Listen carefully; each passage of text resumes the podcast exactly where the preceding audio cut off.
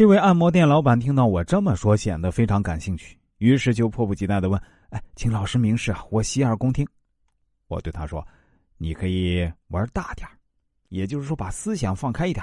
”这位老板赶紧说：“老师，老师，这不行啊，现在抓的严，不能做那种服务的。”我回答他说：“哎，你看你啊，想到哪儿去了？我的意思是说，在利益分配这个环节，你可以思想放开一些，比如呢，你宣布啊。”把技师干活的钱呢，全部给技师，顾客消费多少，技师就得多少，店里啊不收一分钱。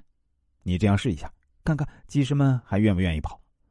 他肯定会拼了命的给你做下去，而且对待顾客非常热情，比亲爹亲妈还热情。这位按摩店老板听了我的建议，还是感觉丈二和尚摸不着头脑。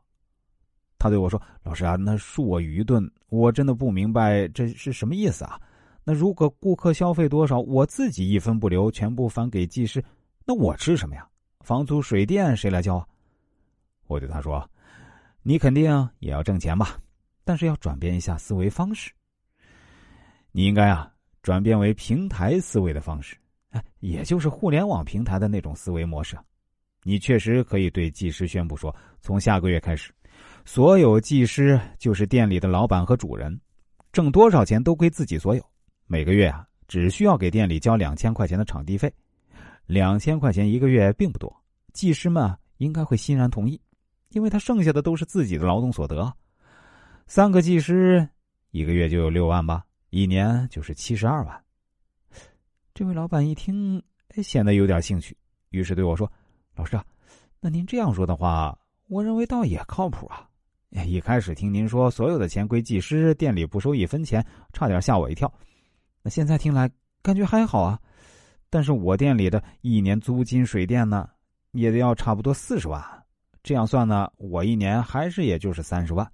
啊，不对啊，还没有算上技师吃饭的钱，还有房租的钱呢。我对他说：“如果是这样的分配模式呢，肯定不会免费提供住宿了，租房子啊，让他们自己租，估计他们也会愿意。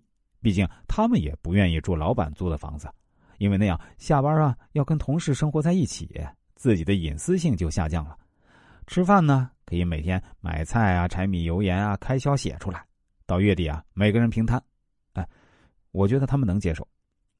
这位老板回答说：“那这样的话，哎，确实是哈，但是一年如果只挣三十万左右，我认为还是有点不够啊。”我于是又对他说：“你还可以继续解放思想。”比如说，技师用的精油、毛巾啊，做足疗啊、除脚臭啊、火罐啊之类的这些周边产品，你还可以盈利啊！而且这些东西的利润空间很大呀。还有啊，你店里是不是也可以放点共享充电宝呀、共享按摩椅呀、共享雨伞啊之类的？这不是也是一笔收入吗？听到我这样分析，这位老板说：“我明白了，老师。那如果真的按照这种理想模式来赚的话呢，一年五十万问题不大。”我从下个月就开始试试。现在距离这位老板找我咨询呢，已经过去两个月了。前几天他跟我反馈说：“老师啊，确实非常感谢您。我上个月啊，一个月就赚了五万块。”我对他说：“做生意啊，一定要解放思想，只要法律没有禁止，都可以大胆尝试。